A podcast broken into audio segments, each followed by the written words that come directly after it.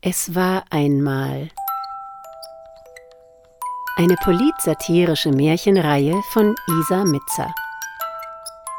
Hier bei Radio München. Es war einmal Stille im Studio. Die Luft ist dick im Studio. Die Scheinwerfer brennen auf Markus hernieder. Die leeren Publikumsreihen sind deprimierend das Klatschgeld für die Publikumsstatisten ging bei den erhöhten Strompreisen aus und außerdem redet dieser Gast schrecklich langsam.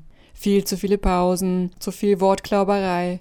Wer hat eigentlich diesen phlegmatischen Lahmarsch in die Sendung gecastet? Normalerweise ist Markus immer gut vorbereitet. Und wenn nicht, kann er sich an den Vorgaben der Senderrichtlinien entlanghangeln. Wenn ein Gast diese Richtlinien überschreitet, dann unterbricht Markus ihn einfach. Bisher ging das Konzept gut auf. Aber gestern Abend ist er auf Tinder hängen geblieben. Seit seiner zweiten Scheidung sucht er dringend nach einer neuen Traumfrau. Eine, die ein offenes Ohr für ihn hat. Oder noch besser, zwei offene Ohren. Markus erträgt es nicht, wenn seine Gäste langsam reden. Deswegen versucht er den Leuten reinzugrätschen, wenn sie Luft holen, um ein bisschen Dynamik in die ganze Angelegenheit zu bringen. Da geht es gar nicht um Inhalt, da geht es um Adrenalin. Markus Worte prasseln salvenartig auf das Gegenüber nieder. Eine Maschinenpistole im Dauerfeuermodus. So wie früher bei den Gebirgsjägern in Südtirol. Das waren noch Zeiten. Der Interviewpartner, wie war gleich sein Name nochmal, ist ja auch egal, legt den Kopf schief, hört ihm geduldig zu und nickt empathisch. Plötzlich fällt Markus auf, dass er selbst nicht zum Punkt kommt. Ein Rollentausch hat stattgefunden. Er unterbricht seinen Monolog, rutscht auf der Stuhlkante nach vorn, stellt irgendeine Frage, beugt sich dem Gegenüber zu, um sein Interesse zu signalisieren und schweift erneut gedanklich ab. Schon in seiner Jugend an der Südtiroler Klosterschule konnte er es nicht leiden, wenn beim Morgengottesdienst der Pfarrer ewig lang rumleierte. Bla bla bla, ohne Drive und Catchiness, einfach nur dröge. Warum überhaupt alten Herren zuhören? Sein Vater hörte ihm ja auch nie zu, redete immer nur selber. Und wenn er, Markus, sich mal mühsam das Wort erkämpfte, wurde er meist ziemlich schnell unterbrochen ein kurzes Stechen zwischen den Lungenflügeln lässt Markus zusammenzucken.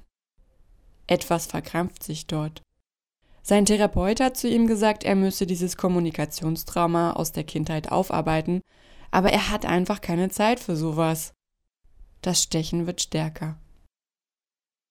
Auch im Wehrdienst als Funker und Gebirgsjäger musste Markus immer den Kommandos der Vorgesetzten folgen.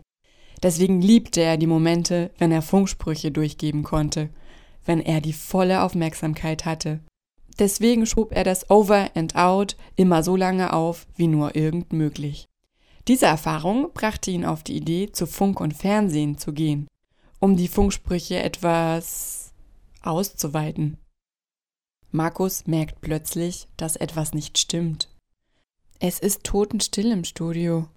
Er atmet die stickige Luft ein und stellt fest, dass sein Interviewgast ihn fragend ansieht. Markus rutscht unsicher auf seinem Sitz hin und her. Er hat den Faden verloren. Was wäre jetzt eine gute Floskel? Er kann ja nicht fragen, worum geht's nochmal? Markus wartet auf eine Ansage der Studioregie in seinem Ohrstöpsel. Doch da kommt nichts. Wahrscheinlich ist die Regie gerade auf dem Klo koksen. Markus überlegt, was er vor ein paar Minuten gefragt hat. Er erinnert sich einfach nicht.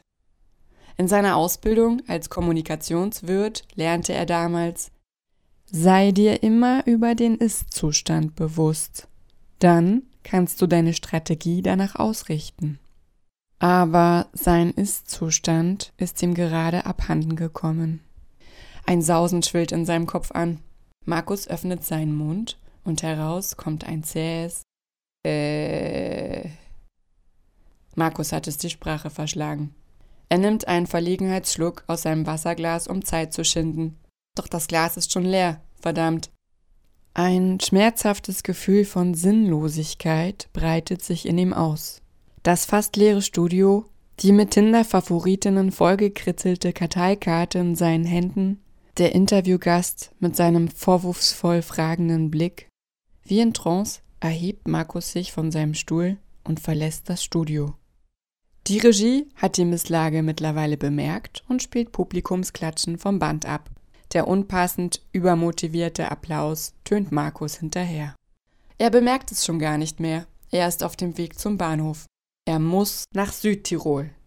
Jetzt. Einen Tag später. Ein paar Alpendohlen tirillieren, Kuhglocken bimmeln, sonst Ruhe.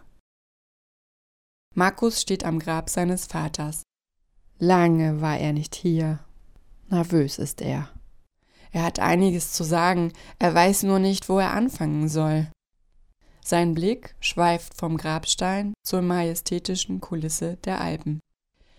Eine Welle von Demut überrollt ihn, und plötzlich muss er weinen. Die Tränen scheinen von überall herzukommen, sie überfluten ihn, von innen und von außen. Markus fällt auf die Knie, fällt auf das Grab, umarmt alles, was er zu fassen kriegt, und schluchzt wie ein Kind. Viel zu selten waren sie gemeinsam wandern, bevor der Vater an Leukämie verstorben war. Viel zu selten haben sie ihre Geschichten geteilt und ihre Bootzeit und ihre Gefühle. Ach Vater, ach Tata, viel zu früh bist du gegangen. Markus schluchzt in die Erde und bemerkt, dass er versehentlich eine Geranie aus dem Grab entwurzelt hat. Unbeholfen versucht er sie wieder einzusetzen, dabei erntet er verstörte Blicke der anderen Friedhofsbesucher. Aber das ist ihm egal. Er fragt sich, was sein Vater ihm jetzt geraten hätte. Und während Markus die Geranie vorsichtig wieder eingräbt, vernimmt er, wie aus weiter Ferne, eine ihm sehr vertraute Stimme. In den Bergen vergisst du all deine Fragen. Markus hält ehrfürchtig inne. Er lauscht, ob da noch etwas kommt. Ein Gruß, ein liebes Wort. Aber nein, das war's in aller Kürze. Over and out. Markus spürt in sich hinein und entdeckt Wohlgefühl bei der Vorstellung von Stille. Also erstmal nix mehr mit Talkshow.